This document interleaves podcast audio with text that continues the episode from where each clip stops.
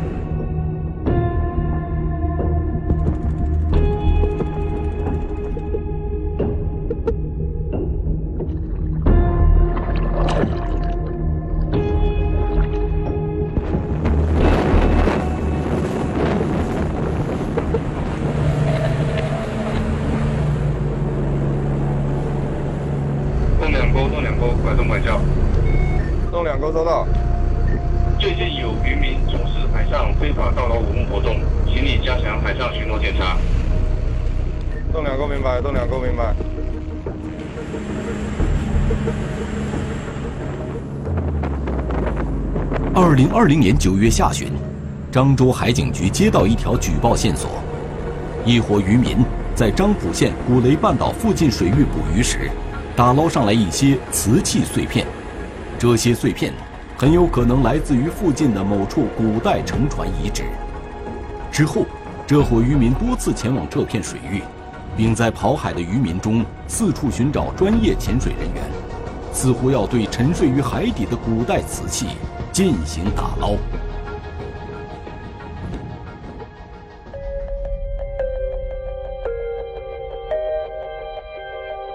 经过调查，漳州海警局掌握了这伙渔民的组织者，他们是漳浦县古雷镇的洪某芳和洪某阳。近期，二人和福建省莆田市的一名吴姓男子联系密切。吴某。六十多岁，曾多次参与海上走私活动，并在二零一零年参与海上盗捞文物，被龙海市公安局依法查处，并被判处四年有期徒刑。并且我们发现吴某身边还长期跟随着两名来自贵州的专业潜水员，一个苏某，一个匡某。意料之外的是，吴某和两名潜水员已经来到了古雷半岛。两个潜水是有两个潜相关于这个，他是说九月份。已经到了土雷，他在犯案之前进行的这些犯罪预备行为。侦查员分析，吴某和洪某芳、洪某阳二人应该已经相互勾连，准备合伙盗捞海底文物了。通过前期调查，我们了解到洪某芳和洪某阳现在都在新港城居住，所以我们侦查员立即对他们进行侦查布控，从他们名下的交通工具入手，以及分析他们的人员轨迹。侦查员发现，连日来，洪某芳驾车载着吴某等人，频繁往返于古雷新港城小区和古雷头海边。古雷头海边是古雷半岛的末端区域，也只有古雷头附近海域具备出海条件。古雷半岛位于福建省南部海岸，其东面的莱屿航道是古代海上丝绸之路的交通要道。海上丝绸之路是古代中国与外国交通贸易和文化交往的海上通道。古雷半岛，它两边一个是莱头湾，一个是东山湾。它本身所处的这个地带就属于一个优良的深海港。它的东部有一个莱屿列岛，莱屿列岛再看过去就是台湾海峡了。所以它所处的这个地理位置还是非常重要的，在我们古代的海上丝绸之路。这个历史背景下，就福建占有非常重要的一个地位。漳州海域，它和我们所说的福建整个沿海情况是一样的，它有很多优良的港湾，也是海上丝绸之路里边非常重要的一个节点。来屿航道、来屿水道，就一直到现在还是南北船只往来的这样一个重要的一个通道。但也是因为周边它的岛礁比较密布，所以它本身在航行过程里边也比较危险，很容易发生触礁啊，可能就是沉没了这样一种现象。在福建沿海，实际上分布着非常丰富的水下遗存。这些沉船呢，时代也是比较长的，从五代一直延续到宋元，到明清，到近代，我们大概有四五十艘这样的沉船资料。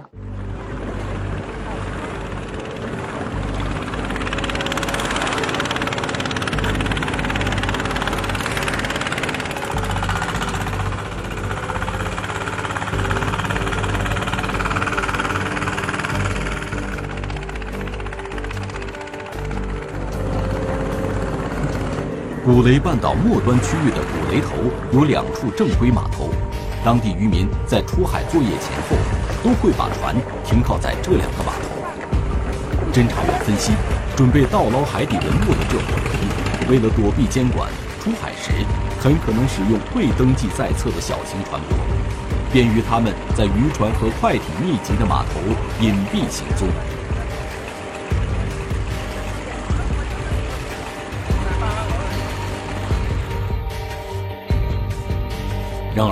通过排查两个码头上的监控，侦查员没有发现这伙人到过码头的踪迹，以及可疑船舶。所以，我们就怀疑他们的船是否离码头较远，或者是停在一个比较隐蔽的一个下海口。所以，我们也通过暗访的形式，向当地的渔民进行询问，看是否有其他的下海口，或者是说有其他某种方式可以出海作业。问一下，这边出去的一般是什么船？呃，一般都是本地搞养殖的渔船。搞养殖的？对，鲍鱼的。那他们出去的那个时间段一般是在什么时候？呃，一般是早早上七点左右。那有没有其他的可以下海的点？没有，这边是搞养殖的，还有信仔那边是捕捕鱼的。哦，信仔码头那边主要是出去捕鱼，对，以捕鱼为主。对。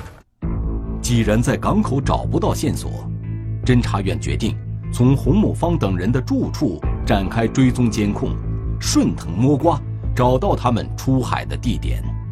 他们所住小区只有两个地下出口，而且他出口处地下车库的电梯只有两个出口，所以更加明确了我们掌握到他们的出去的一个动向。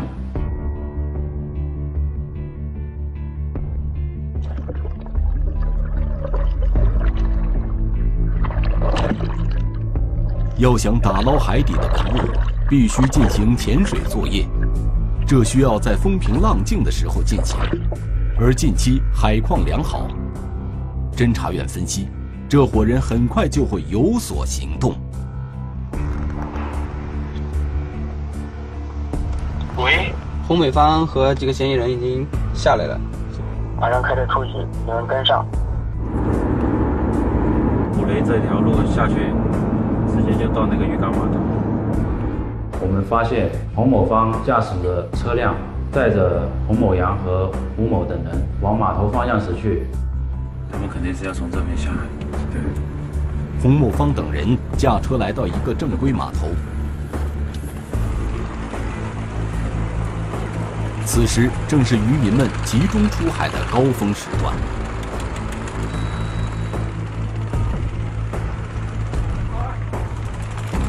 码头上嘈杂繁忙，渔船鱼贯而出，侦查员一时间失去了目标。当再次发现这伙人时，他们已经在远处的海面上了。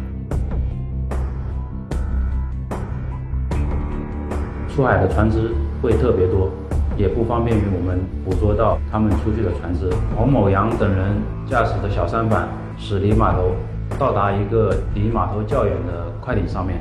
并迅速驶离。见此情况，侦查员只能在码头蹲守。如果他们返回码头时带了打捞上来的文物，就可以人赃俱获。那个码头现在情况怎么样？码码头的话，现在船都很少啊，没看到那个船呢。对啊，没回来，已经看了很久了。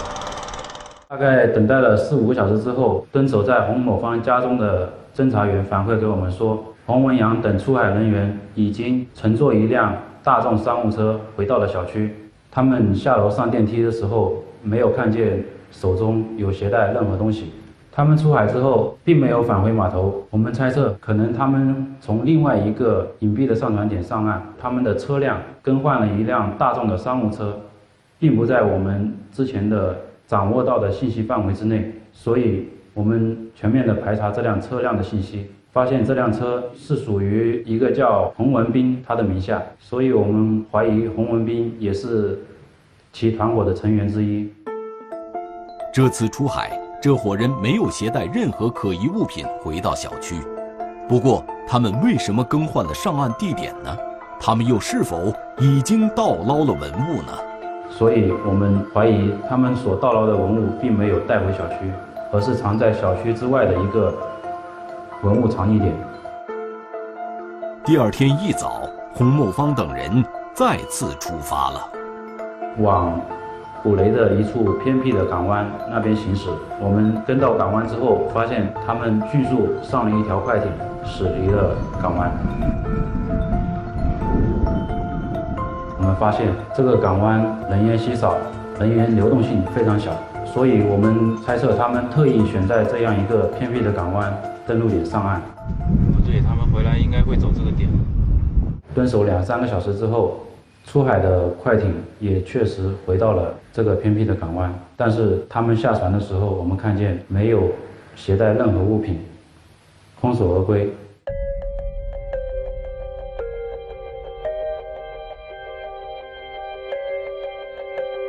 几天后，这伙人第三次出海，他们故技重施，再次变更出海及上岸地点，并像前两次一样，两手空空地回到了小区。但是呢，他们手上什么东西都没有拿，所以我们也没办法去采取什么样的行动。这让侦查员有些焦虑。他们连续三次出海，一定有所收获，但他们把盗捞上来的文物藏到了哪里？侦查员却没有一点眉目。后面的几次跟踪的话，他们也都是有频繁的变更停泊点，警惕性也是非常之高。警方之所以判断他们已经盗捞到了海底文物，是因为2011年，古雷半岛附近海域就曾出水过一批珍贵文物，它们来自于圣杯屿元代沉船遗址。古雷半岛周边沉船，宋元时的沉船应该是非常多的。一四年的时候，就是福建博物院，福建博物院下面有一个国家水下文化遗产保护这个福建基地。就当时我们就组织了一批这样的水下调查队伍，重点对这个漳州海域，特别是古雷半岛海域的这个圣杯屿沉船进行了一个重点的一个调查。圣杯屿沉船就是非常有代表性的一艘沉船，这艘沉船它出水的这些主要的船货呢，目前能看到的整体上都是龙泉青瓷，就是元代中晚期的这样一艘沉船，就很很明显的一个时代特征。龙泉青瓷是浙江一带生产的宋元时期非常有代表性的一个窑口。这种青瓷产品呢，在南宋时期品质就非常高了，像多次上釉的这种技术啊，出现了很精美的粉青啊、梅子青这样的品高品质。就当时的使用者人群，就在南宋时期已经是一种上层人士使用的了，受到东南亚各地，就整个东南亚以及中东、非洲这些人民的一个广泛的喜爱。所以有我们一个瓷器的一个大量的一个运销的情况。圣杯屿沉船遗址是中国古代海上丝绸之路一处重要的水下文化遗存。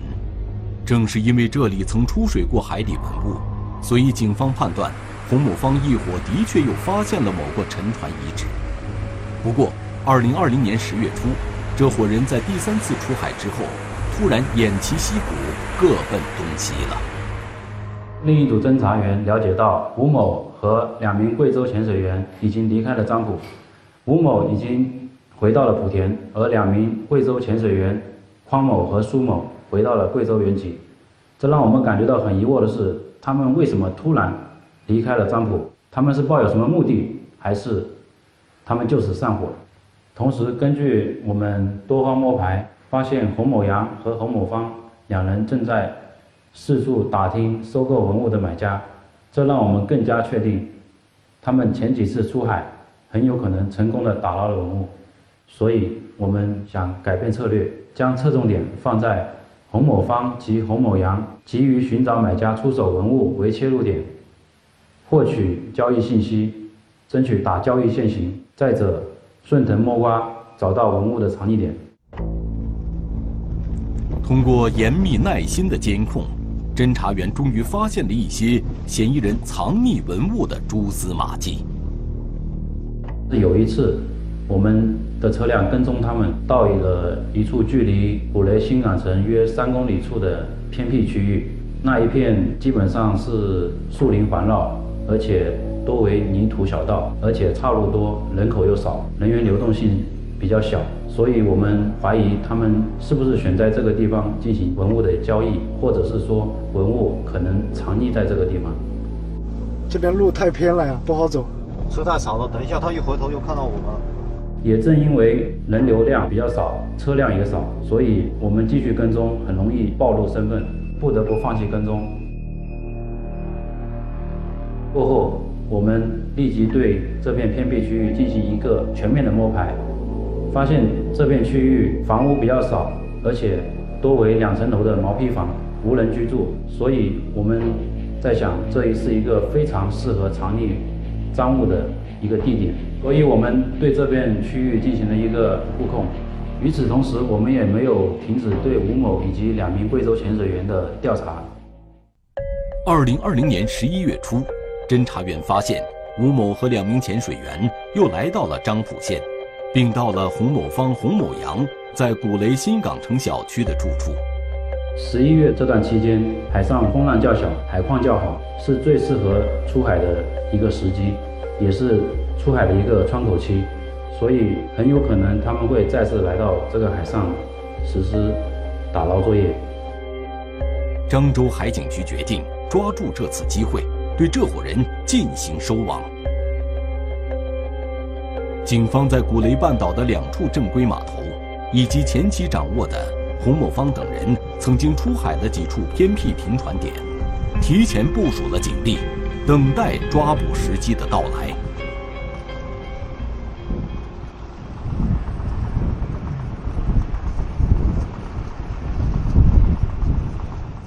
码头那边情况现在怎么样了？现在海上起雾了，那些很多小渔船都回来了，他们也可能在这边。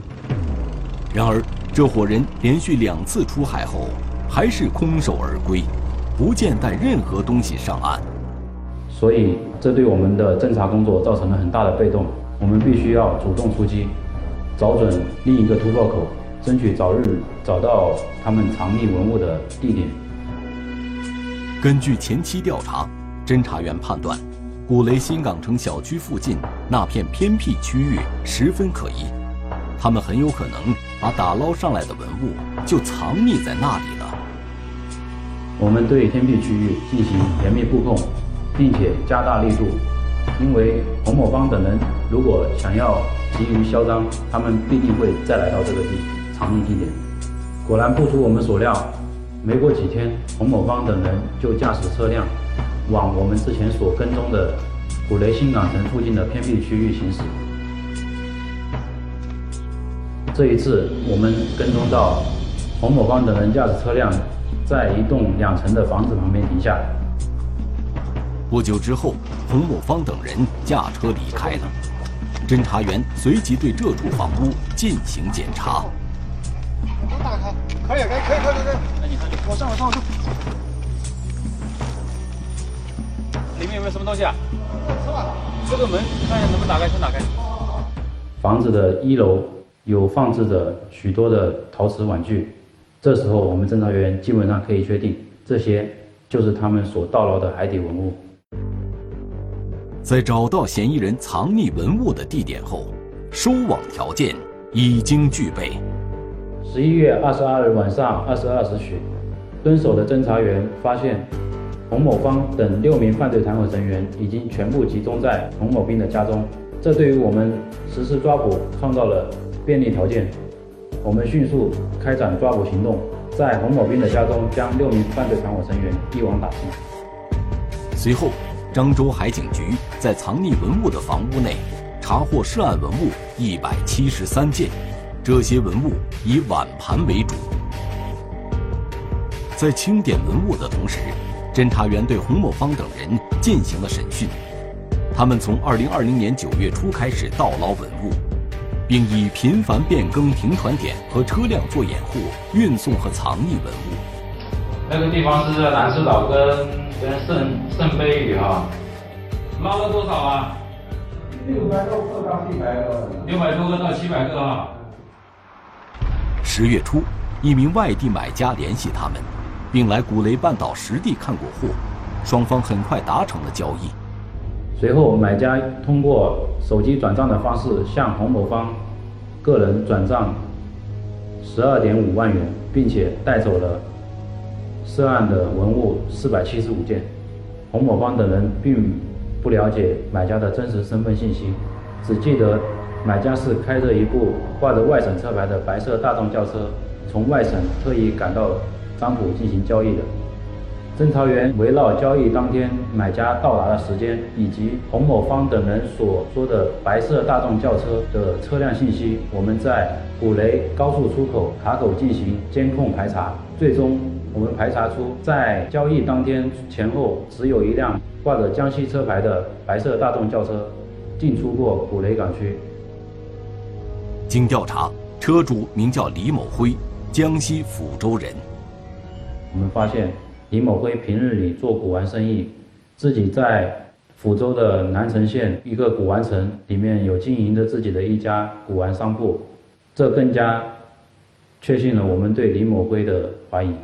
那交易是在十月七号就已经进行了，这批文物数量比较大，二次流入市场的可能性非常大。作为一个整整体性的这个一个赃物分散开的话，我们继续追踪追回是非难度非常大的。我们已经没有时间犹豫了，临时成立了一个江西追逃组，连夜赶往江西，在南城县公安的配合下，一举抓获了犯罪嫌疑人李某辉。李某辉交代了，他以二十万元的价格将这批文物二次出手给了一个叫陈志斌的人。然后我们江西追逃组临时分为两组，另一组赶往江西省抚州市东乡区对陈志斌进行抓捕。啊，我们在李某辉供述的这个平时陈志斌经常住的是一家宾馆中，将陈志斌现场抓获。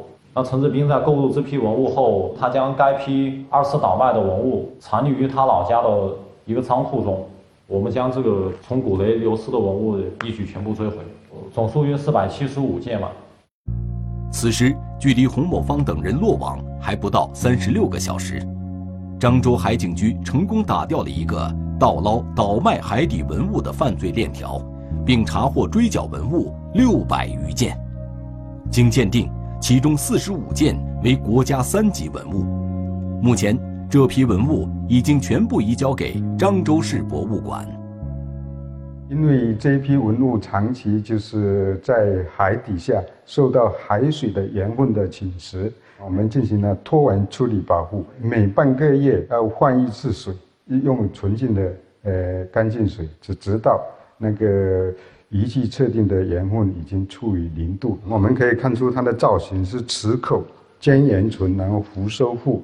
它主要是铅组平切，然后里头挖组挖主比较平，那弦挖没有极尖。这种工艺呢，呃，在在元代是比较流行的。经过陶瓷专家的鉴定，呃，为元代后期的。呃，龙泉窑青瓷。不过，除了四十五件三级文物保存相对完整，工艺较为精美之外，其余瓷器的工艺都略显粗糙，器型大多不规整，绝大部分口沿有变形，应该不是龙泉窑核心区域的产品。这种青瓷产品呢，在南宋时期品质就非常高了啊，到了元代，实际上龙泉青瓷它的品质又下降了很多。因为当时他为了满足国内外市场的这种商品的一个需要，他也就不太注重它质量了，而是一个大批量的一个生产。就当时已经成为最主要的一个，呃，外销瓷的一个品种了。根据这些瓷器的特征和嫌疑人交代的盗捞位置，专家认为这批文物应该同样来自于圣杯屿元代沉船遗址。这些发现。对研究我国宋元时期龙泉窑瓷器的生产、运输、销售目的地有着重要意义。这艘沉船目前是在三十米左右深度的，就我们只能是打捞上来一些瓷器，就水下的能见度是很差的。条件成熟之后，我们肯定要对它进行一个整体的、进一步的、全面的一个打捞工作。根据法律法规规定，我国境内海中遗存的一切文物属于国家所有，任何个人和组织未经批准的情况下，不得擅自组织打捞文海底沉船文物。吴某等人在明知是违法行为的情况下，仍组织打捞文物，涉嫌盗窃罪。狄某威、陈某斌等人未经文化主管部门批准擅自收购文物，涉嫌倒卖文物罪。目前该案处于漳浦人民法院审理阶段，下步我们将针对这个沉船的位置加加大一个巡逻管控力度。